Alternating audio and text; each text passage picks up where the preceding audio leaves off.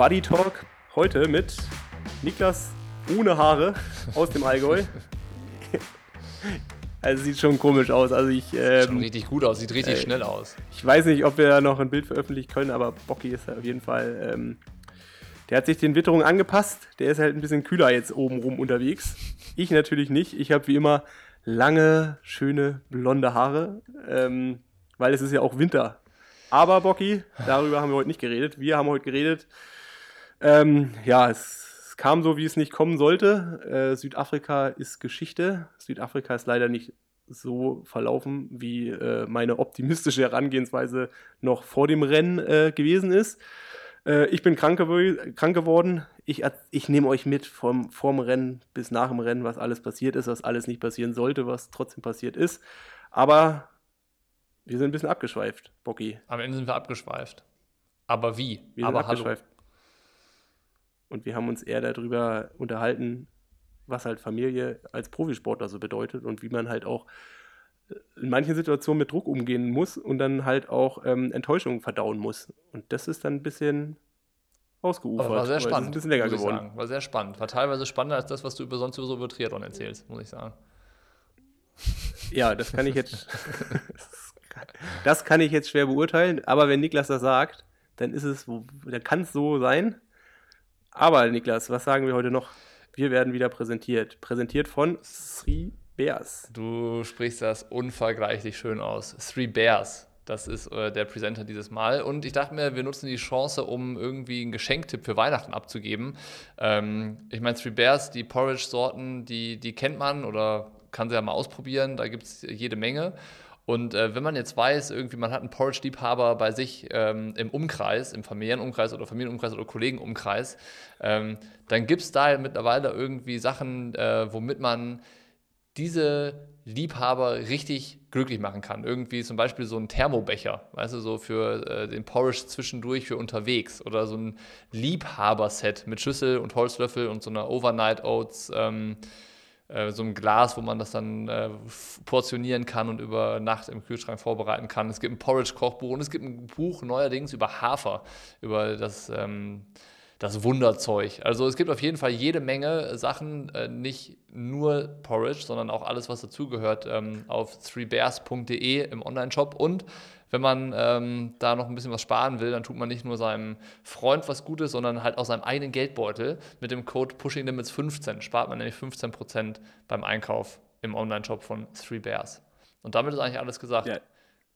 Nee, ich will nochmal ausholen ich kann euch nicht dieses Haferkochbuch ans Herz legen, weil da hat unter anderem, glaube ich, sogar die Anna Haupt mitgewirkt. Genau, die hat da tatsächlich und wenn, und wenn die eine Empfehlung ausgibt und wenn die irgendwo dabei ist, was das Thema Ernährung angeht, dann kann man auf jeden Fall sagen, dass sie deutlich, deutlich informierter und deutlich bessere Tipps hat wie wir beide. Von daher würde ich einfach mal sagen, Ernährung ist nicht unser Steckenpferd. Das lassen wir mal lieber in den in dem Kochbuch den stehen. Pro, das überlassen wir, Oder dem Haferbuch Das stehen. überlassen wir den echten Profis. Und ich würde gerne noch zu deinem Intro von gerade ergänzen, weil du hast ja gesagt, du bist krank geworden vor dem Rennen.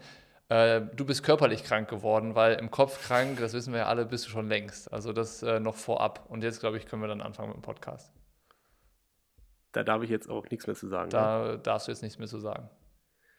Dann fangen wir doch einfach mal an. Ich nehme ab sofort auf. Ich auch. Okay. okay. okay. Ich bin ganz ehrlich, ne? du bist ein bisschen zu gut drauf dafür, dass dein letztes Saisonrennen irgendwie so in die Hose ging. Was ist da los? Ja, Zeit halt alle Wunden, ne? ähm, ja, nee, ähm, klar, Enttäuschungen sind nicht schön. Ähm, das Schöne an dieser Enttäuschung ist, dass ähm, ja das Problem relativ klar zu definieren ist und dementsprechend weiß ich ja auch erstmal, ich habe meine Hausaufgaben gemacht. Ich wurde in dem Sinne nicht belohnt. Ähm, ich war jetzt zehn Tage krank. es ist jetzt auch dann irgendwann genug. Und es ist für mich selber halt viel einfacher damit umzugehen, wie halt jetzt irgendwie ein Rennen zu machen. Ähm, wovon ich ja auch in den letzten eineinhalb Jahren mehr als genug gehabt habe, wo ich dann halt auch dachte, ich bin ganz gut vorbereitet und äh, es hat vieles anderes nicht geklappt und dann ähm, ja, ist man am Ende enttäuscht und weiß nicht so richtig, was man das nächste Mal besser machen kann.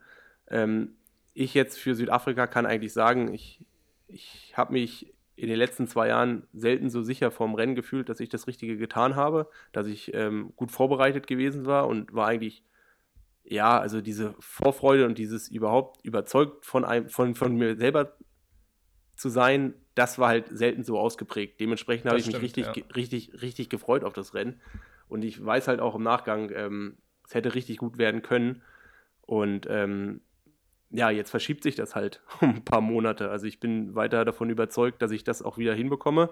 Ähm, der nächste Versuch, der wird Stand jetzt wahrscheinlich sogar auch wieder in Südafrika stattfinden.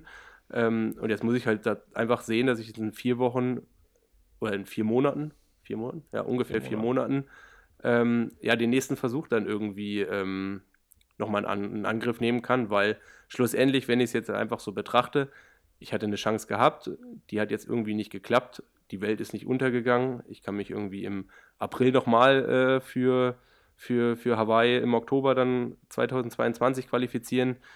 Dementsprechend, ähm, klar, ich kann mir selber nichts vorwerfen. Ich kann auch selber jetzt mittlerweile ganz gut umgehen, dass es halt einfach auch so ein bisschen Bad Luck gewesen ist. Also so jeder, der schon mal in Südafrika weiß, es gibt zwei Sachen, die man da sehr hart beachten muss. Das ist A, keinen Durchfall zu bekommen, weil man das Falsche isst. Ich glaube, das kennen auch so einige. Und ja, Punkt zwei, sich halt irgendwas einzufangen, ob es irgendwie, ich meine, das ist ähnlich wie in, weiß ich, wie man es vielleicht auch von Mallorca kennt, es zieht halt irgendwie auch überall der Wind rein. Und, und da ist natürlich auch die Gefahr mit dem Immunsystem oder so, dass halt irgendwie, es halt irgendwie nicht so funktioniert. Und ähm, ich kann jetzt schwer sagen, ob es der eine Moment gewesen ist, der mich dann rausgekegelt hat. Ähm, aber es, ich war halt einfach, einfach krank. Ja. und irgendwie, das, das muss man so nehmen und das ist dann halt, muss, ich, muss man einfach so als Bettlab halt auch ab, abstempeln. Wir müssen einen Zahn, glaube ich, den, den Zuhörern ziehen. Ähm, du hast die Omikron-Variante nicht nach Europa und nicht nach Deutschland gebracht. Es war kein Corona. nee. Also ich meine, das war natürlich auch schlechtes Timing, weil äh, ich glaube, diese Omikron-Varianten, die sind ja irgendwie so die ersten, ich glaube, ein, zwei Tage vor dem Rennen aufgetaucht oder ja. weiß man jetzt im Nachgang. Ähm, klar habe ich mir auch äh, Sorgen deswegen gemacht. Ähm, deswegen war es mir auch wichtig zu testen, dass ich auch viel teste. Ähm, ich habe dann auch zu Hause direkt einen PCR-Test gemacht ähm, habe mich auch in, in, dahingehend informiert, inwieweit diese Omikron-Variante ähm, auch mit den normalen PCR-Tests ähm, nachzuweisen ist, das halt halt nicht funktioniert. Aber klar, ich meine, meine Krankheitssymptome, die ich hatte, die haben schon sehr Corona geähnelt. Ähm, ich glaube, äh, oder ich weiß jetzt im Nachgang, dass der Husten dann so ein bisschen trockener ist und ich hatte halt schon so dieses äh, Rotz in allen Farben dann irgendwann. Ähm, aber Corona konnte ich dann glücklicherweise komplett ausschließen, weil ähm, ja, ich habe mir natürlich auch meine Gedanken zugemacht. Also das Rennen ist ja überhaupt nicht so gelaufen, wie du es dir vorstellst. Du bist ausgestiegen bei Kilometer 60. Ja. Und ähm, wie frustriert, also ich gehe davon aus, du warst frustriert, also ich weiß es ja auch.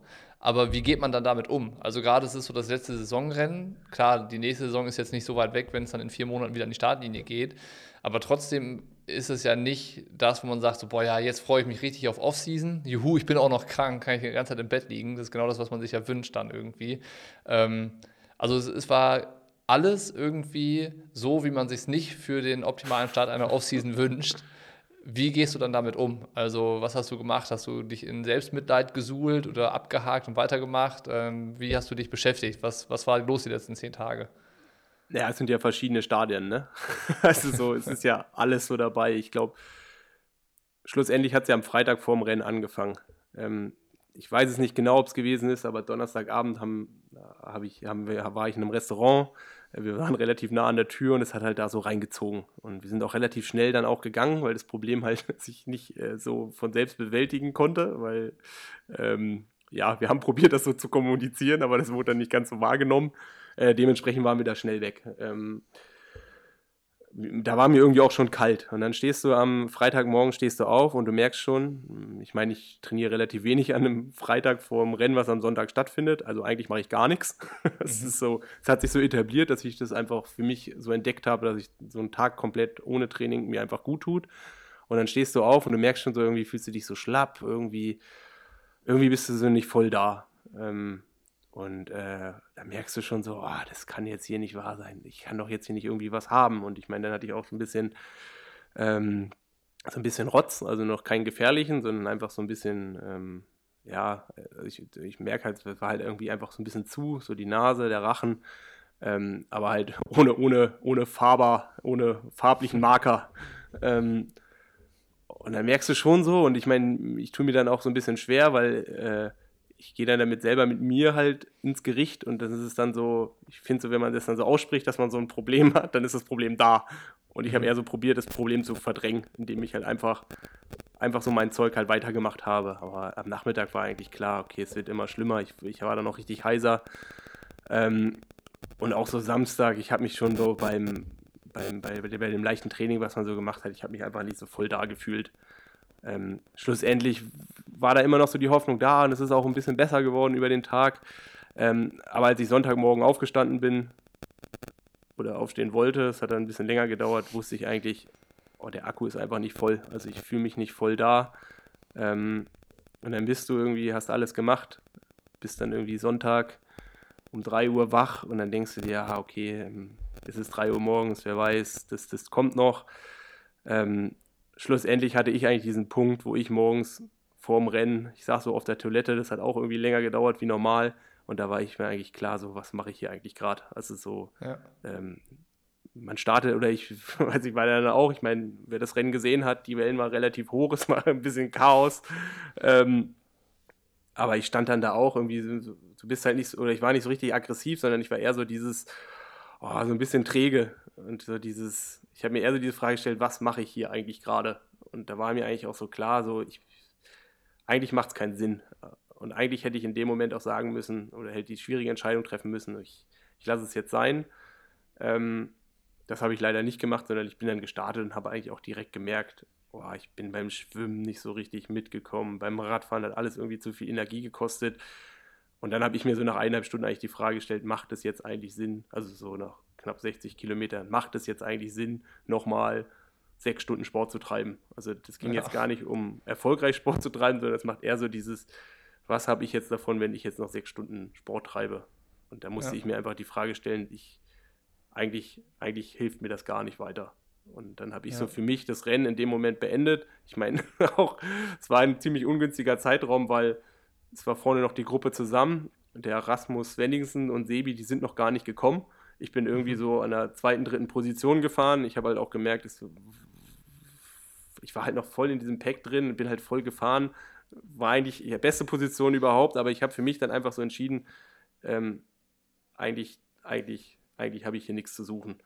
Also eigentlich hast du in, in, in, deinem Wunschszenario beschlossen, das Rennen zu beenden, weil du dich körperlich nicht, nicht gesund gefühlt hast. Ja, ich habe einfach gemerkt, ich, ich schaffe es nicht auf einem hohen Niveau noch sechs Stunden Sport zu machen. ich, ich habe ja. einfach auch gemerkt, da ist irgendwas in mir drin, was mich irgendwie hemmt. Ähm, ich meine, da bin ich lange genug dabei, dass ich auch das wahrscheinlich schon hätte zwei Stunden vorher merken müssen oder auch gemerkt ja. habe. Aber in dem Moment wurde es mir dann eigentlich so total klar. War ein bisschen blöd, weil ich musste dann noch irgendwie 30 Kilometer mit Wind von vorne und ich habe dann auch so richtig Schüttelfrost gekommen. Also man ist ja bis zu dem Zeitpunkt noch so komplett im Rennen drin, man ist fokussiert. Ähm, sicherlich nimmt man alle Marker vom, vom Körper, die einem so ausgestrahlt werden, nimmt man nicht so wahr, wie sie dann vielleicht dann auch, die, wie ich sie dann nachdem wahrgenommen habe, nachdem ich ausgestiegen bin, weil dann fällt ja. ja so dieser ganze Wettkampfdruck, diese ganze Last überhaupt so, fällt ja dann so ein bisschen ab. Und dann habe ich halt auch direkt gesehen, von einer auf die andere Minute der Körper halt komplett gestreikt. Also so, ja, ich habe halt gefroren und ich meine, Südafrika ist jetzt nicht kalt, klar mit dem Wind. Ähm, mir hat halt komplett die Power gefehlt. Ich habe dann irgendwie für die 30 Kilometer zurück relativ lang gebraucht. Ähm, habe mich natürlich auch geärgert. Ich habe auch gesagt, hey, ich, ich einfach 20 Minuten hier weiter mitgefahren, dann hätte ich mir vieles ersparen können. Ähm, aber da habe ich direkt gesehen, so, oh, ich habe Kopfschmerzen, ich, ich habe Schüttelfrost und so. Ja, ich bin dann noch die Runde zu Ende gefahren, habe mein Fahrrad da hingelegt, habe mich eigentlich auf eine Wiese gelegt und habe eigentlich direkt gemerkt, so, pff, das ist, es, für mich ist schon klar, was eigentlich, was eigentlich hier schiefgelaufen ist. Und dementsprechend ist eigentlich die Enttäuschung eher in die Richtung gegangen, dass ich eher für mich so darüber enttäuscht war, dass ich halt relativ viel investiert oder relativ richtig viel investiert habe. Ich war irgendwie vier Wochen on Tour, ich war auf Mallorca im Trainingslager, ich habe die beiden Rennen gemacht, ich habe mich nochmal komplett zusammengerissen, äh, was die letzten acht Wochen eigentlich angegangen ist. Ich, ich, ich habe super viel positives Feedback aus dem Training bekommen. Ich war halt irgendwie motiviert und dieses dann halt am Tag X nicht abrufen zu können, das hat mich eigentlich viel mehr frustriert. Ähm, mhm. Und das war jetzt so, ja, diese Krankheit hat es dahingehend dann einfach ein bisschen leichter gemacht, da ich halt auch genau wusste, woran ja, es gelegen es ging hat. halt nicht anders dann an dem Tag, ne? Es, es, es, ging halt nicht anders und das musste ich dann auch relativ schnell akzeptieren. Und das Gute oder Schlechte ist dann halt auch gewesen, ähm, ich meine, es ging dann ja direkt am nächsten Tag wieder zurück. Und so der zweite Flug, der von Johannesburg nach Frankfurt, da ist es dann so richtig ausgebrochen. Also da habe ich dann noch Fieber bekommen. Ähm, das war dann auch so dieses äh, Tri Triathlon, Wettkampf, Enttäuschung hin oder her. ich habe gerade irgendwie andere Probleme. Also so, ja. ich will einfach jetzt zwei, drei Tage in Ruhe gelassen werden, weil es mir einfach nicht gut geht, weil halt der Kopf dröhnt und äh, ja, wie gesagt, ich hatte, ich hatte dann, ich glaube, bis Donnerstag, Freitag hatte ich dann auch einfach Fieber. Ähm, ich habe dann eigentlich nur noch rumgehangen und das ist dann einfach so, wo ich sage, so, ähm, die Enttäuschung war groß, weil ich die nicht abliefern konnte, aber irgendwie habe ich es halt auch geschafft, relativ gut damit umzugehen und dann halt auch es für mich selber geschafft. Da habe ich mir jetzt auch in der Vergangenheit nicht immer leicht mitgetan, so primär das Positive halt mitzunehmen. Ähm, und es eigentlich gibt es gar keinen Grund, enttäuscht zu sein, weil in dem Sinne habe ich erstmal alles richtig gemacht, außer vielleicht an irgendeiner Stelle, ja, oder ich war halt zu irgendeiner falschen Zeit am falschen Ort und da habe ich vielleicht eine Sekunde nicht aufgepasst und bin halt mhm. krank geworden. Und das hat es mir dann schon vieles erleichtert. Und dann ist man auch zu Hause und irgendwie so als Familienvater freut man sich ja dann auch, dass es dann andere Dinge gibt. Und das hilft einem dann schon auch irgendwie das große Ganze zu sehen und nicht den Mikrokosmos Triathlon. Ja, aber es ist trotzdem hart, wenn äh, das quasi alles an diesem einen Zipfel hängt und dann äh, so eine Krankheit den Zipfel irgendwie durchtrennt und dann äh, nach irgendwie acht Wochen Zeit invest und Geld invest am Ende unterm Strich halt nichts ist. So ja, hart muss man es ja auch sagen. Ja, es ist ja sogar noch mehr. Also man hat ja sogar noch bezahlt. Ne? das, ist, ja, das, ist ja, das meine ich damit mit Invest irgendwie in Flüge und so weiter und so fort. Ne? Ja, klar. Also wirtschaftlich ist es natürlich die Totalkatastrophe. Es ist dann natürlich auch so, dass ähm, ich äh, ja eigentlich auch bewusst noch das Rennen abgewartet habe, um meine Zukunft so ein bisschen daran ähm, also was so Sponsoren angeht, daran so ein bisschen zu koppeln. Also sprich, ich, ich habe mir eine bessere Verhandlungsposition erwünscht, die jetzt leider halt nicht eingetreten ist. Also es ging schon für mich um relativ viel. Ja. Ähm, aber schlussendlich, was willst du machen? Also so, es ist halt in Klar. dem Sinne, man kann sich schwarz ärgern. Ich kann mich hier auch, also auch drüber ärgern. Ich kann aber auch mittlerweile mir das Rennen angucken und auch so sagen, so, Maurice hat ein geiles Rennen gemacht. Es war an sich irgendwie auch ein cooles Rennen und klar ist es halt auch enttäuschend nicht zu sehen, wo ich mich vielleicht selber da hätte ein, äh, einsortieren können. Aber äh, es ist so, wie es ist. Also so, ich meine, ich hätte doch schon, hm, das ist vielleicht auch der Vorteil, wenn man schon ein bisschen länger dabei ist. Ähm, ich habe schon auch noch mehr investiert und wurde noch größer enttäuscht. Also wenn ich da so an Kona 2015 denke, ja. ähm, da bin ich ja ganz bodenständig irgendwie mit einem Vier-Mann-Team angereist und, äh, und einen eigenen Kameramann und weiß ich was alles. Ähm, und das war natürlich zumindest der finanzielle Schaden und der, ähm, ja, also das Invest, was ich da so reingesteckt habe, das war ja viel größer. Und da war ja, ja dann auch so, schlussendlich bin ich da nicht an der Krankheit gescheitert, sondern dann bin ich selber an mir gescheitert. Und das ist natürlich etwas, was viel enttäuschender ist, weil ähm, schlussendlich jetzt ist klar, ich habe eigentlich die Vorbereitung alles gut gemacht und am Tag war ich krank. Also wie will man das bewerten? Eigentlich, ja, klar. Eigentlich kann man das gar nicht so richtig. Nee, du musst es abhaken. Ja. Abhaken und dann, dann irgendwie gesund werden und weitermachen. Aber hast du dann, äh, wenn, als du dann da dein Rad hingelegt hast und dich daneben gelegt hast, hast du das Rennen dann weiterverfolgt oder bist du irgendwie aufs Hotelzimmer gegangen, hast dich eingeschlossen und wolltest gar nichts mehr mitbekommen? Oder ja, hast du dann schon halt, noch verfolgt, was da passiert ist? Also es ist dann schon ja schon irgendwie ähm, so man stellt sich das ja immer so einfach vor, man, man steigt aus und ist im Hotelzimmer, ne? Ähm, so einfach ist es ja dann auch nicht. Wie gesagt, ich bin ja dann irgendwie noch 8, 8, äh, 80, äh, 30 Kilometer gegen den Wind irgendwie mit 20 km/h nach, nach Hause gefahren. Das dauert ja schon ja. irgendwie über eine Stunde. Ähm, dann muss man es ja erstmal schaffen, nur im Einteiler, ähm, in dem Fall dann halt Christine oder dann halt auch mal zu Hause Bescheid sagen, dass, dass es mir gut geht oder dass ich noch lebe. Ähm, ja. dass es mir, also dass es mir nicht gut geht, aber dass ich zumindest noch lebe. Ähm, und das muss man ja erstmal alles so über, ähm, über sich ergehen lassen oder auch erstmal so alles organisiert bekommen. Ähm, das hat dann schon auch gedauert. Ähm, und dann habe ich äh, Fahrrad halt hingestellt, irgendwann im Hotel dann. Dann habe ich gepennt, irgendwie zwei, drei Stunden. Äh, und ich bin dann eigentlich relativ, also ich habe direkt am Ziel gewohnt. Also wir konnten von unserem Balkon auf die Laufstrecke gucken, wo die Jungs dann halt auch hin und her gekommen sind. Und ähm, wir sind dann, oder ich bin dann zusammen mit Christine dann so zum, zum, zum Marathon wieder rausgegangen. Also jetzt nicht in der ersten Runde, ich glaube irgendwie so zur zweiten Runde. Ja. Ähm, und äh, war dann da irgendwie, also auch nicht das komplette Rennen, so das, die Entscheidung haben wir dann irgendwie auf dem, Hotel, auf dem Hotelzimmer in Kombination mit Balkon dann so verfolgt. Aber im, im Grunde habe ich dann schon vieles mitbekommen. Also Radfahren jetzt nicht unbedingt, aber alles andere habe ich dann aus der Entfernung dann schon mitbekommen. Also Maurice habe ich jetzt, den, den Schrei habe ich noch gehört, aber ähm, die Bilder habe ich aus dem Fernsehen. Ja, aber äh, ich meine, das ist ja eine super bittere Situation für dich in dem Moment, dass du dann auf dem Hotelzimmer sitzt und das irgendwie ähm, ja, gezwungenermaßen von außen verfolgen musst. Aber irgendwie sind, ist ja Maurice auch ein Kumpel, du kennst Sebi auch gut. Freust du dich dann trotzdem damit oder dauert das dann eher, so wie du es gesagt hast, so zwei, drei Tage später äh, kannst du das Rennen auch angucken und ist dann auch cool, was Maurice da gemacht hat? Oder ist das dann unmittelbar in der Situation auch schon so, dass du denkst, boah, geiles Ding von Maurice? Oder wenn du, wenn du ganz ehrlich bist, dann vielleicht so ein bisschen Neidfaktor und so ein bisschen, ach scheiße, wenn es bei mir gelaufen wäre, dann, dann hätte ich halt auch irgendwie ums Podium mitkämpfen können. So was geht da dann äh, in der Situation in einem vor? Ich meine, klar, ist zweigeteilt, ne? Also meine egoistische Perspektive ist natürlich die so, fuck, was hätte ich jetzt hier machen können, ne? Also so, hätte, hätte vielleicht ein anderer gewonnen oder hätte es dann irgendwie anders ausgesehen oder hätte ich es auf Podest geschafft. Das ist erstmal das, was irgendwie am, am ehesten dann so wehtut. Andererseits ist es halt auch so wirklich, wenn ich so ein Rennen verfolge, bin ich gar nicht so emotional dabei, sondern ich bin dann der Typ, der so Zeiten rausstoppt. Ne? das ist so. Und dann auch so, als es darum, ähm, so im, im, letzten Drittel ähm, es darum ging, dass Maurice dann auf Sebi wieder aufläuft. Oder halt, ich meine, ich war halt auch einer von denen, der gedacht hat, so, okay, das Rennen ist jetzt durch. Ich habe ehrlich ja. gesagt, ich fand es interessanter zu verfolgen, ob der Rasmus Svenningsen Maurice noch einholt, als dass es andersrum geht. Und dann dieser Überraschungsmoment, das fand ich halt schon krass zu, so, zu beobachten.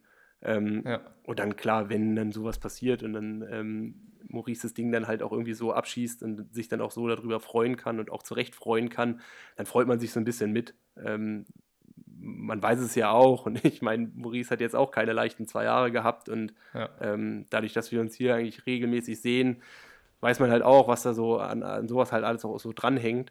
Ähm, und da kann man sich natürlich ähm, schon auch drüber freuen, genauso halt auch wie Sebi. Ähm, auch so in Rot, weißt du, das, das, das habe ich mir so auch nicht gewünscht. Oder auch weder für mein eigenes Rennen noch für ihn persönlich. Ähm, und wenn er dann so zurückkommt und ähm, auch dann wieder so ein solides Rennen von, von, von, von, von, von Start bis Ziel. Ich, ich, ich glaube selber, ähm, ich hätte es jetzt auch nicht so für möglich gehalten, dass er das Ding halt dann nicht gewinnt. Ich, ich glaube, dass das, das, das, dadurch war er wahrscheinlich auch nicht tausendprozentig zufrieden, aber überhaupt mal wieder so ein Ding abzu, abzufackeln, das zeigte dann auch, ähm, so wie Triathlon irgendwie ist. So, weißt du, man, man, man verliert, mal gewinnt, mal gewinnt man, meistens verliert man. Und das ist ja was, was man in dem Moment dann so ein bisschen mitnehmen kann also auch für einen selber. Ähm, aber ähm, klar, schlussendlich verbessert meine Lebenssituation nicht, wenn die beiden gut sind. Aber es ist dann halt schon so, dass ich selber daraus halt auch viel Motivation äh, rausziehe.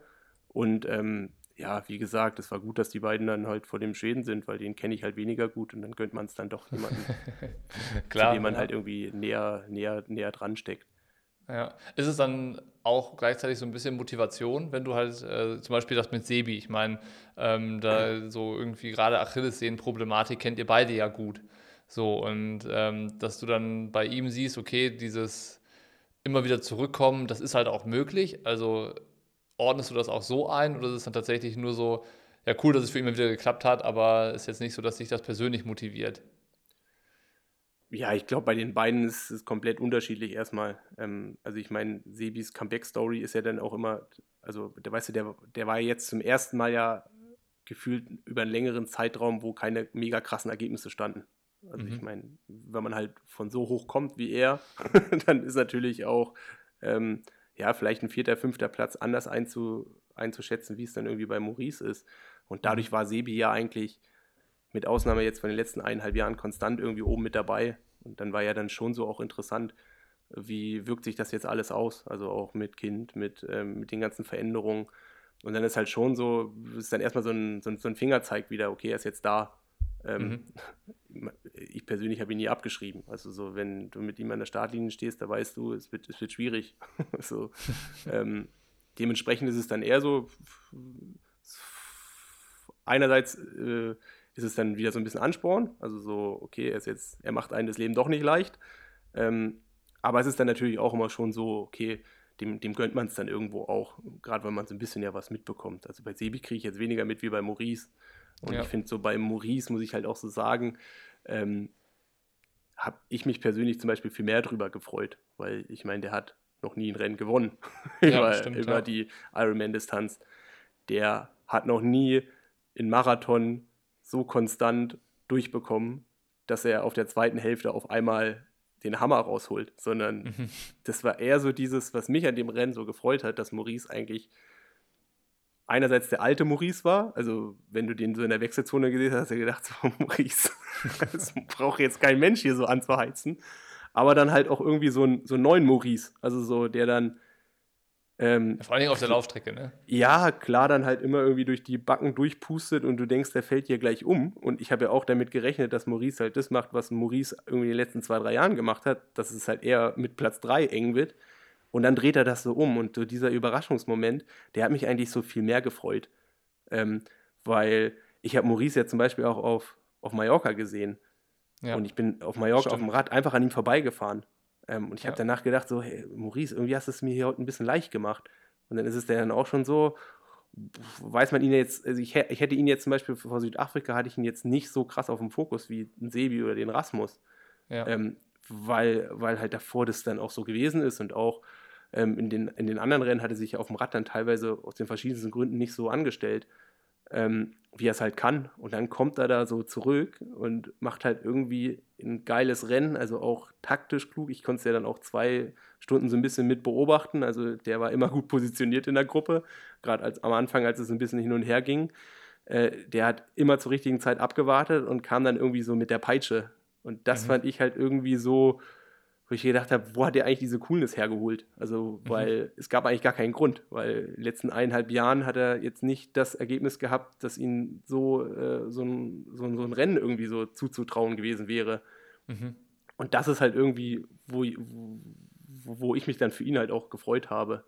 Ähm, ja. So, also ich meine, also aus der Erfahrung, aus seiner persönlichen heraus, äh, glaubst du, dass das bei Maurice sowas wie so ein Knoten gewesen ist, der geplatzt ist und jetzt liefert er bei allen künftigen Rennen so, so krass ab? Oder ist Maurice dann äh, da, mit, hat, er, hat er da so Ausschläge bei den Leistungen? Was, was glaubst du, wie geht es bei ihm jetzt weiter?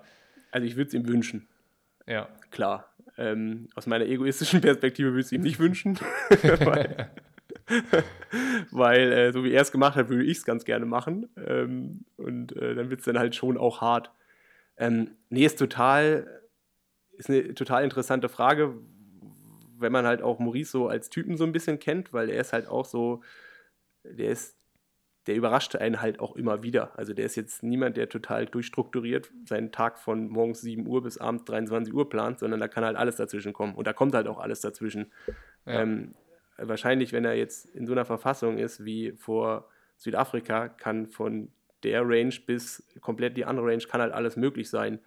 Und ich glaube, das ist halt auch das, woran er am meisten arbeitet, woran er wahrscheinlich auch am meisten arbeiten muss. Und das wird dann halt auch zeigen, wie konstant er dann auch Rennen bestreitet oder bestreiten ja. kann. Ähm, für mich ist es immer noch schwer vorstellbar. ähm, aber wie gesagt, wir werden ja auch alle irgendwie älter. Ähm, und ich glaube, da ist halt auch so, ein, so, eine Sache von Erfahrung super wichtig. Ich glaube, für Maurice persönlich ähm, ist es auch wieder total wichtig, jemanden wie Lubosch an der Hand zu haben, der ähm, jetzt wahrscheinlich nicht trainingstechnisch Maurice auf eine neue Ebene gebracht hat oder halt auch aber ich glaube, der gibt Maurice dieses Selbstverständnis und der kann halt ihn so ganz gut steuern, dass er halt diese, dieses Selbstbewusstsein hat, was er jetzt auch in den Tag gebracht hat. Und ich glaube, die Einstellung ist, die richtige ist am Ende. Ja, und die Einstellung und halt auch das umzusetzen. Und ich glaube, das ist halt bei Maurice das halt, was, was dafür führen kann, dass er halt, ja, halt richtig die Bombe zündet, nicht nur einmal im Jahr, sondern vielleicht dann auch zwei, dreimal im Jahr. Weil ja. die Voraussetzung, und das sage ich seit zehn Jahren, die hat ja. er. Also wenn du den schwimmen siehst, wenn du siehst, wie beweglich der ist und wenn du siehst, ähm, was er auch so für Geschwindigkeiten, für Möglichkeiten hat, dann ist das jetzt keine Überraschung, sondern da sage ich seit zwei, drei Jahren, alles, was Maurice bisher gezeigt hat, ist eigentlich unter dem, was ich ihm so, was ich ihm zutraue oder wo ich seine oder wo ich seine, seine, seine, äh, seine, seine Range halt auch einschätze. Das Gefühl habe ich auch, dass jetzt Südafrika das, das erste Mal so ein Rennen war, wo, wo er an das rangekommen ist, was in ihm steckt. So, und dass, dass das eigentlich vorher noch nie so richtig in den Rennen der Fall war. Ich meine, klar, der hat dann schon 73 Mal gewonnen oder auch dritten Platz in Rot gemacht und in Südafrika war er ja auch schon Dritter. Aber das waren auch immer so Rennen, wo du das Gefühl hattest, so, ja, da geht aber auch trotzdem noch mehr. So, ne? Ja, hundertprozentig. Also so, wenn du die Rennen eigentlich dir anguckst, da war relativ offensichtlich immer irgendeine Schwachstelle drin. Ja.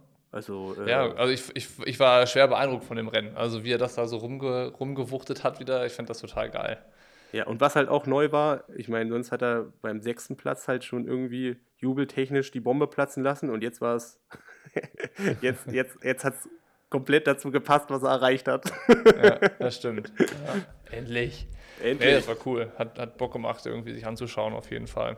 Ähm, wie geht es jetzt bei dir weiter? Also jetzt war, war Off-Season, lagst du krank im Bett und äh, jetzt so zwei Wochen nach dem Rennen nochmal zwei Wochen Off-Season oder was ist der Plan? Was steht an? Ähm, genau, also ich tippe mal, wir sind jetzt genau bei Woche, Anfang Woche 3, wenn wir hier erscheinen. Ähm, die nutze ich auch, auch voll und ganz, um mich kaum bewegen, zu bewegen oder habe ich komplett genutzt, um mich kaum zu bewegen. Das war auch schon so ein bisschen so speckig geworden. Schon so ein rundes Gesicht. Ja, es ist halt hier so erst Kindergeburtstag, dann Plätzchen und äh, ich mache gerade auch ein bisschen was in der Uni. Dementsprechend. Und es ist auch kalt, also es gibt gar keinen Grund, nach draußen zu gehen. Ähm, nee, genau, also jetzt äh, zwei Wochen war schon bewusst low.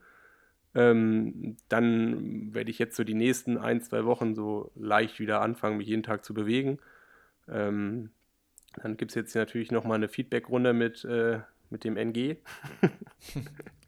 äh, mit, mit, dem Coach. Ähm, ja, und dann geht es halt wieder von vorne los. Ähm, dann würde ich sagen, so mit äh, gezieltem Training geht es dann Mitte Dezember los. Mhm. Ja, so die Richtung. Ähm, dann erstmal bis zum 7. Januar zu Hause. Ähm, wieder reinkommen, ähm, Ziele formulieren, Ziele setzen und scharfer Start ist wie immer 1.1. 7.1. geht es mit, äh, mit, mit dem Team Erdinger alkoholfrei wie immer ins La Santa nach Lanzarote. Ja. Für zwei Wochen dann, ne? Zwei Wochen. Februar bin ich hier. März geht es irgendwo hin. Das steht noch nicht aus. Da müssen wir noch mal quatschen, Bocky. müssen wir noch was verhandeln, ja. Da müssen wir noch mal verhandeln. ich war noch nie ähm, auf Lanzarote. Ach nee. Kenne ich bisher nicht. Gran Canaria. Oh nee, das ist viel zu bergig. Ich glaube aber, Du musst da nicht bergig fahren. Auf Gran Canaria. Ja, aber in Lanzarote musst du genauso viel Hügel fahren. Ja, aber Gran Canaria ist alles so steil. Also Lanzarote da, hast du ja eher so lange Anstiege. Da, wo ich bisher in Gran Canaria gewesen bin, diese 30 Kilometer unten an der Küste. ist das höchstens Rolling Hills. Ja, gut, aber du willst ja nicht die ganze Zeit auf so einer 22 Kilometer Streife hin und her fahren. ja, stimmt auch wieder. Ich glaube, ja, Gran Canaria ähm, ist keine gute Idee, vor allen Dingen, weil du kein Bergfloh bist. ja, du, aber du, oder was? Ja, ich, also ich glaube, das würde deinem Selbstbewusstsein zu schaffen machen, wenn wir da die ganze Zeit die spitzen Dinger fahren und ich immer wieder davon springe. Ja, aber eins weiß ich hundertprozentig, wenn ich mit dir ins Trainingslager fahre, das, das schafft sowieso negativ an meinem Selbstbewusstsein, weil äh, zumindest in der ersten Woche, weil ich jedes Mal dich unterschätze. und dann. Ich, ich, weiß auch noch nicht, Wer wo weiß. Im, also im Wettkampf bin ich mir tausendprozentig sicher, dass du keine Chance hast, aber im Rennen, also im Training, weiß ich zumindest, dass du mir überall mein, das Leben schwer machst. Also Schwimmen mal ausgenommen. Ja. Aber dann würdest du wahrscheinlich irgendwie ein Neo anziehen und Badekappe und Pedals, damit du irgendwie einfach nervst. Ich würde es machen wie der Braderman. Ich würde mir schon beim Einschwimmen die Pedals und den Poolboy anziehen. Ja, und vorher noch so ein bisschen Terraband, so für die, für die Rotatoren ein bisschen warm machen. Für, ne? für die Optik einfach. Ja. Nee, das ist halt, äh, März steht ganz im Zeichen, mit dir was zusammen zu machen. Und dann, dann ist ja schon wieder Südafrika, ne? Stimmt. Und täglich grüßt, äh, täglich grüßt das Murmeltier. Und Ja, jährlich also- grüßt Südafrika. Vorausgesetzt ist äh, Südafrika ist bis dahin halt nicht. Also wer weiß, wie lange das jetzt alles noch. Wir Aber gehen wir mal ja. positiv von aus. Ähm, nee, und das ist quasi so dann der Einstieg und dann würde ich halt ganz gern im Mai dann in die hier in die Rennen einsteigen. Also was Ja, halt dann so im Angebot ist. Genau, also hoffentlich dann irgendwo auch in Deutschland. Gibt ja so eine ganz bekannte olympische Distanz, die ich, Hm. für die ich schon, auf der ich schon häufiger mal auf einer Startliste gestanden habe, aber noch nie es dahin dann auch geschafft habe. Doch, du bist schon in den Bundesliga-Rennen da gestartet. Erinnere ich mich noch dran, wie dein ganzes Team dich abgehängt hat und du da hinterher gehielt bist auf der Laufstrecke. Darf ich jetzt auch ausholen? Darf ich mich verteidigen? Ja, bitte. Ich habe mich damals, ich bin ja mit Jonas Schomburg und äh, Konsorten für Witten damals gestartet. Und das Ziel war Ja. ja klar, wir wollen es gewinnen. Und ich war Ja. der Radmotor, war eigentlich das Teamsprint Ziel. Hat, war das, ne? ja, so eine Mannschaftsdings bist du gefahren, Ja. irgendwie dann zu fünf, glaube ich, Autobahn hin und her, 20 Kilometer und dann fünf Kilometer laufen. Und wir sind dann irgendwann, ähm, ja, also man denkt dann als Langdistanzler, man ist der absolute Radmotor, bringt halt aber gar nichts, wenn du nur 30 Sekunden der Führung fährst. Das haut dich viel mehr um als alles andere. Also du kannst von Ja. mir aus vier Minuten mit 90 Prozent davon vorne fahren, das ist kein Problem. Aber immer über dieses, deutlich über die Schwelle gehen, das, das, das haut einen halt auch um. Und ich habe mir dann auch so die ganze Zeit immer so eingeredet, hey, ich muss, der Wechsel ist wichtig, der Wechsel ist wichtig. Dann fahren wir rein mit irgendwie zwei, drei anderen Teams. Und ich habe keine Ahnung, was passiert ist, aber ich hatte den schnellsten Wechsel und war auf einmal als erstes von allen da draußen. Weil ich halt so, es war einerseits so dieses, ich darf mich hier bloß nicht zum Affen machen, weil dann musst du dir danach die Sprüche anhören, aber halt auch so dieses, früher konnte ich das ja auch. Und es hat sich so, Ja. ich war vollkommen fokussiert auf den Wechsel. Hat halt auch geklappt, ich war als erstes draußen. Ich, aber in dem Moment, und das war ein riesengroßer Fehler, ich habe mich selber so über mich selber gefeuert, also gefreut. Also ich habe in dem Moment dann angefangen, mich umzugucken, habe dann auch den Fehler gemacht, dass ich schon so innerlich gefeiert habe, dass, dass ich es doch noch kann. Und dann kamen die Jungs halt komplett an mir vorbei und ich war nach 500 Meter war ich abgehängt und lief dann so. Aber du bist durchgelaufen. Du bist Nein, alleine nein, nein. komplett durchgelaufen. Ich war ich jetzt sowieso 20, also es hieß dann auch noch so, ja, wir bleiben am Anfang zusammen, so in der Teambesprechung. Und der Schomburg, der ist ja bekannt dafür, dass er schnell losläuft und hat mich auch direkt abgehängt. Wir sind dann auch irgendwie nicht im Team gelaufen, sondern jeder für sich alleine und ich halt hinterher. Und dann, es sind ja diese fünf Runden gewesen. Und dann gab es ja auch Strafminuten. Und ich weiß nicht wieso, es stand irgendeine Nummer drauf. Und ich hatte irgendwie, weiß ich, Nummer 3 und das war die Nummer 34. Ich habe gedacht, ich hab eine Strafminute. Und habe dann so, weiß ich, 50 Meter hinter den, hinter den Jungs, habe ich so in dieses, okay, dann ist das Rennen, dann, dann muss ich jetzt hier mich ja hinstellen. Habe ich da so hingestellt und habe mich schon so gewundert, warum niemand halt so zählt. Und irgendwann habe ich Ja. gecheckt, ich bin ja gar nicht der, der die Strafminute hatte. Geil. Dann bin ich so richtig alleine irgendwo noch die zwei Kilometer zu Ende gelaufen, hinterm Team. Und ich habe mich auch so richtig, es war halt vorher auch so Diskussion, kriege ich den Startplatz oder kriegt den halt ein anderer Kurzdistanzler? Das war damals ein Belgier. Ähm, und ich habe den dann bekommen und ich habe dann halt auch nicht überzeugt. Dementsprechend hatte ich danach auch ein schlechtes Gewissen, weil ich halt fest davon überzeugt war, dass ich eine Verstärkung bin. Was Aber währenddessen warst du super gut gelaunt. Du hast ge gelacht über das ganze Gesicht. Du hast, äh, du hast, du hast, du hast einen sehr freudigen so Eindruck nach, gemacht. nach außen hin. Äh, Nach innen war das eher so dieses, ah fuck, jetzt habe ich, jetzt, ich habe gedacht, das Problem ist der Wechsel, aber das Problem war halt, Das ja, Laufen. Wechsel hat geklappt. Das Problem war dann halt aber eigentlich, dass ich in dem Moment, in dem Team da nichts zu suchen gehabt hätte. Hast du dich Ähm, geschämt. Ja, und so wurde ich dann auch, weißt du, dann bist du ja so vom Team geschnitten. Es sind nur vier Leute zur Siegerehrung gegangen. ich wurde nie wieder seitdem- gefragt, ob ich starten darf. Seitdem bist du raus. Ja, seitdem habe ich ein anderes Team. So schnell geht das. Ja, bitte. Nee, also äh, dann olympische Distanz Anfang Mai. Ja, also stand jetzt so ein bisschen. Ja. Da ist halt auch noch ein famili familiärer Termin. Ähm, muss ich mal gucken, wie ich das unter einen Hut bekomme. Ähm, ja, und dann halt äh, täglich grüßt das Murmeltier im Sommer. Hoffen wir mal, Langsam. dass, ähm, dass ich mir zumindest im äh, Anfang April dann alle Optionen offen halten kann, Ja, weil ich dann Ja. irgendwie meinen Kona-Platz abgehakt habe. wir sind gespannt. Aber es ist ja auch irgendwie so Traum-Szenario, oder? Ich meine, das muss ja auch alles erstmal so eintreffen, dass die, Ja, Logo. dass die Und dann- so, so und ich geht. meine, es ist ja jetzt dann auch wieder so eine, so eine blöde Phrase, aber die trifft leider halt derzeit relativ hart zu. Man muss halt auch erstmal gesund sein, ne? Man muss erstmal durchkommen. Das, das ist äh, wie immer das Gleiche. Was hat Nils eigentlich gesagt? War der auch enttäuscht so ein bisschen oder hat er dir gut zugeredet oder wie, wie, äh, wie hat der sich verhalten, Coach Görkeman?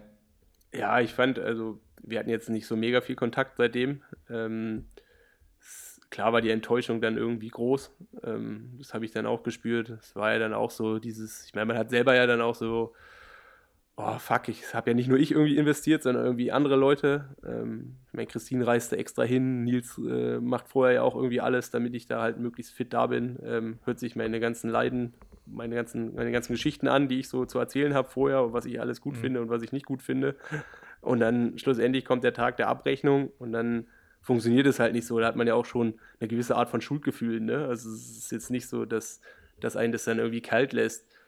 Ähm, ja, und dann war das dann halt auch so. Er hat auch gesagt, ja, Pech. Also so, wie was soll man schlussendlich kann man das Machst jetzt nicht. Ja, man kann das nicht bewerten, also man, man kann es nicht richtig bewerten, man kann nur alles andere bewerten. Ähm, und ich denke, da sind wir super optimistisch, aber so das, wie gesagt, was ich am Anfang schon gesagt habe, so die große Feedback-Runde, die, die kommt jetzt erst noch. Ähm, und im Großen und Ganzen war das halt einfach die Enttäuschung, die erstmal omnipräsent ist. Und ich finde es jetzt auch einfach ganz gut, dass jetzt knappe zwei Wochen ins Land ge- gegangen sind, so jeder irgendwie jetzt mal durchschnaufen kann und dann geht es dann halt irgendwie mit neuem Elan zurück, weil, wenn man halt komplett ehrlich ist, eigentlich gab es nach dem Rennen, über das Rennen nichts zu erzählen, weil Mhm. was willst du drüber erzählen? Also so, Ja, ich meine, klar kann man drüber reden, wie krass die Wellen waren und wie, wie lustig es war, da drin zu schwimmen, aber es hat ja jetzt irgendwie nichts verändert oder es hätte nichts verändert, weil schlussendlich, wenn man den Renntag bewertet, dann will man den ganz schnell vergessen. Mhm. Aber wenn du jetzt sagst, hier so ein bisschen was wie so Schuldgefühle oder so, weil du weißt, was auch so Nils investiert, wie ist denn das dann? Äh, ich meine, Sarah und Family zu Hause, was sagt die dann? Weil da ist ja genauso, du kommst mit, äh, mit leeren Händen wieder zurück nach äh, acht Wochen Invest und äh, wenig zu Hause äh, helfen können, so oder nur eingeschränkt sein und alle, alle investieren halt voll.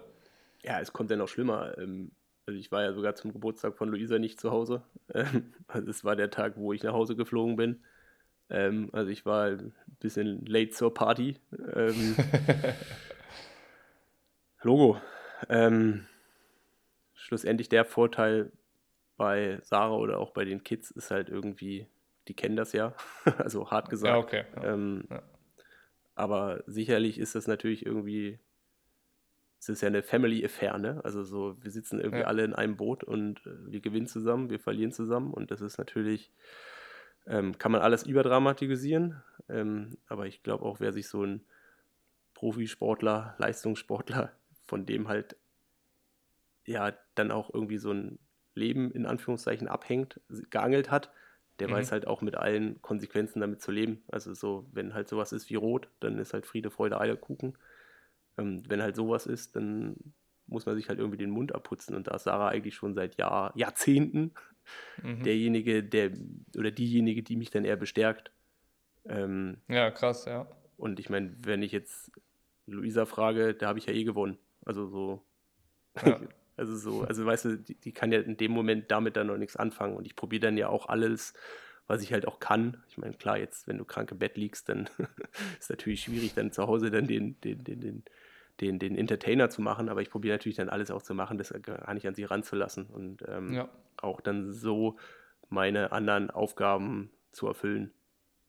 Eigentlich ist es krass, ne, wenn man das so, das, das so sieht, wie du es gesagt hast, so man sitzt in einem Boot und man gewinnt zusammen und verliert zusammen. Ähm, dann ist, dann ist ja Profi sein nicht einfach nur ein Job. Also man sagt ja, okay, das ist natürlich sichert dir ein Einkommen und das ist in dem Fall ja auch der Ersatz für ein normaler Bürojob. So, das ist ja deine Arbeit, aber es ist ja viel mehr als das, wenn man, wenn man das so sieht, wie du es gerade gesagt hast. Also es ist ja nicht so, du hast irgendwie einen Job, wo du morgens hingehst und abends zurückkommst und davor und danach ist die Arbeit egal, sondern der Sport bestimmt ja das ganze Leben und nimmt Einfluss auch auf das komplette familiäre Miteinander. Also du hast natürlich viel Freiheit und viel Freiraum, bist auch irgendwie dazwischendurch viel zu Hause, aber das ist dann ja auch nicht geil, weil du musst ja zwischendurch äh, vom Training erholen und bist dann ja nicht immer der, der irgendwie zum Spielen bereit ist, sondern bist ja auch wahrscheinlich kaputt vom Training und sowas.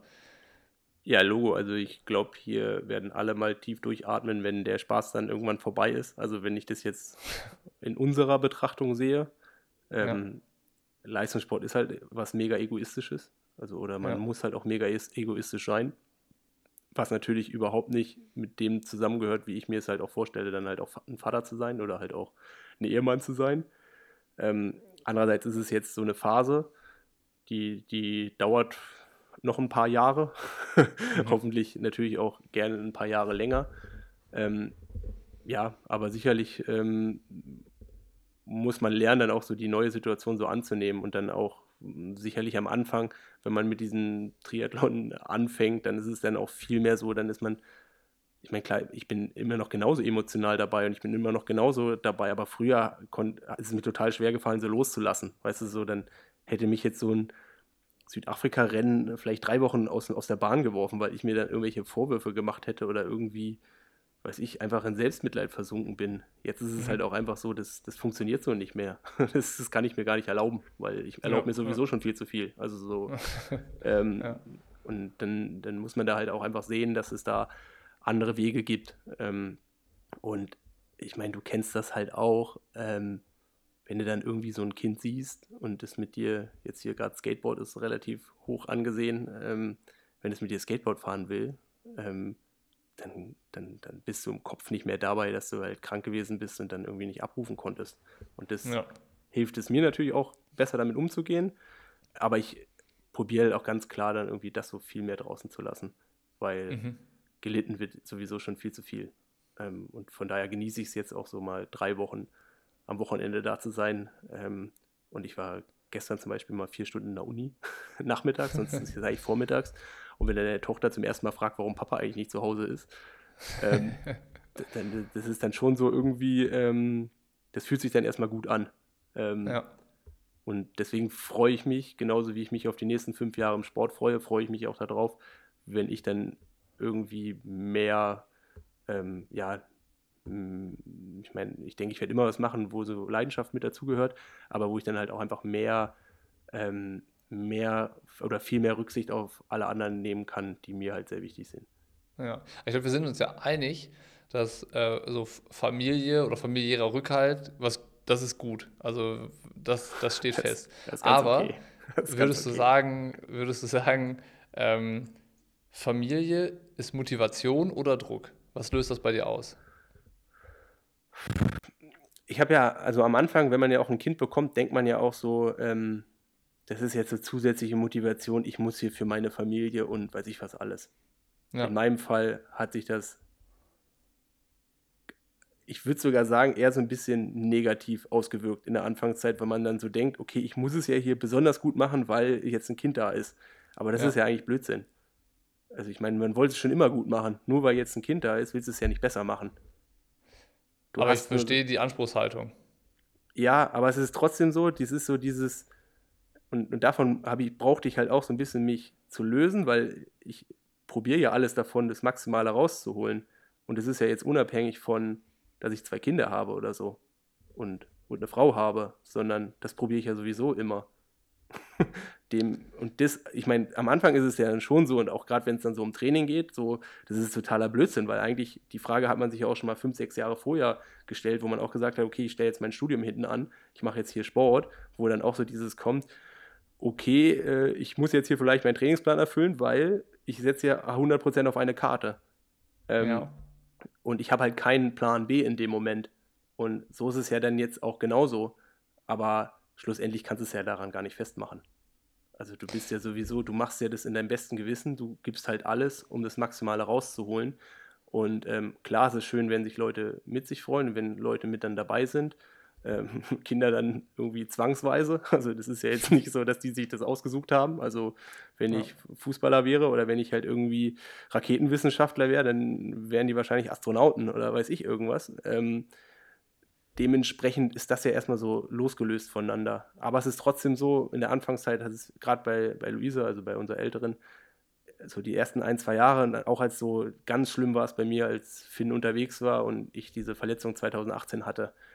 Und ich habe das ja für mich dann so dieses Problem auch gelöst, so ich muss mein Studium wieder anfangen. Also so ich muss jetzt, ich, ich will da nicht viel machen, aber ich will halt immer so irgendwo, also ich meine, klar, weichfallen tue ich nicht. Dafür ist es halt einfach, ähm, bin ich zu sehr in diesem Triathlon drin, Ding drin. Aber es ist mhm. halt trotzdem so, ich habe einen langfristigen Plan. Also so, ich weiß, was ich dann irgendwie weitermachen will. Die Situation, die wird, die wird schwierig werden, aber es ist halt irgendwie so ein Plan da und der gibt mir halt auch so diese Sicherheit, meine Rolle als äh, Familienvater oder so auch neben dem oder nach dem Sport halt auch weiter, ähm, weiter ähm, ausüben zu können. Und deswegen ist es mir jetzt auch so wichtig, dass ich da halt auch weiter am Ball bleibe. Ähm, und das gibt mir dann halt auch so dieses, ähm, äh, diese Sicherheit. Weil Sport an sich selber sehe ich halt eigentlich eher so, alles, was jetzt kommt, ist ein Bonus. Also so, mhm. ähm, das ist so, klar will ich mir noch ein paar Träume erfüllen, ähm, aber viel wichtiger sind eigentlich, sind dann doch ja irgendwie andere Sachen, sind ja viel weltlichere Sachen. Und ähm, dementsprechend fühle ich mich jetzt nicht so unter Druck gesetzt, weil ich halt irgendwie auch weiß, dass auch ich ohne Sport ähm, meine Hauptaufgaben gut erfüllen kann. Und ich bin jetzt, ich bin jetzt also ich ja. weiß, es ist jetzt nicht so, dass Südafrika in dem, was wirklich wichtig ist, wenn du da jetzt Dritter oder Vierter oder Fünfter bist, das würde sich dahin nicht verändern. Klar, es würde sich dahingehend erstmal verändern, dass man mehr Geld hat und mit mehr Geld kann man mehr Sachen kaufen und andere glücklich machen und weiß ich was alles, aber es ist schlussendlich ist es nur Geld. Ähm, es wird es halt einfacher machen irgendwie. Es wird es einfacher machen, aber in dem Moment, ich meine, wir werden jetzt hier schon fast so ein bisschen, äh, äh, in dem Moment ist es einfacher machen, auf was für einer Ebene, einfacher machen, dass man halt Geld hat. Aber schlussendlich, das nur stimmt, mit Geld erfüllst ja. du ja nicht deine Aufgaben, ähm, die dir wichtig sind. Und dementsprechend ist es ja dann eher so, ähm, ja, also wie gesagt, es ist ein leidenschaftlicher Job und ich mache den super gerne und ich will den auch super gerne noch machen.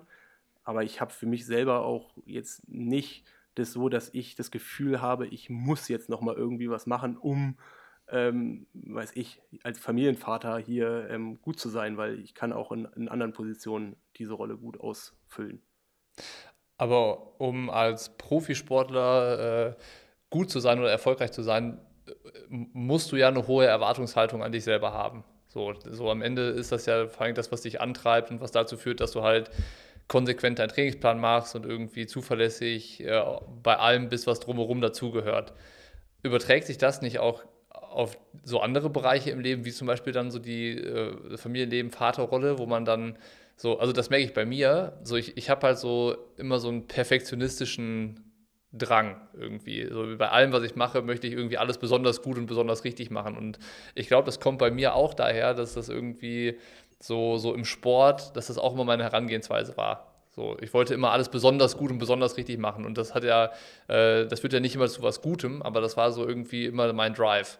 Und das habe ich aber nicht nur beim Training und beim Sport, sondern auch, äh, auch bei allen anderen Sachen. Und das hast du, hast du das nicht? Hast du das oder hast du das auch? Doch, weißt du, was ich am meisten hasse? Wenn ich mit Luisa male und es da ganz klare Linien gibt, die man nicht übermalen darf. und die übermalt werden. Also so, das ist so, weißt du, das ist so dieses so, wo man Kinder dann ja so machen lassen muss. Aber insgesamt fühlt man, fühle ich mich dann in meinem perfektionistischen Konstrukt, fühle ich mich dann einfach so überfordert, weißt du, dann muss ich irgendwas anderes machen. Dann muss ich mir was zu trinken holen oder einen Kaffee oder was. Also weißt du, das ist dann so, klar ist so dieses drin, auch dann ähm, überhaupt dann in der Position alles richtig zu machen. Aber ich weiß es nicht, ich finde es so, dieses.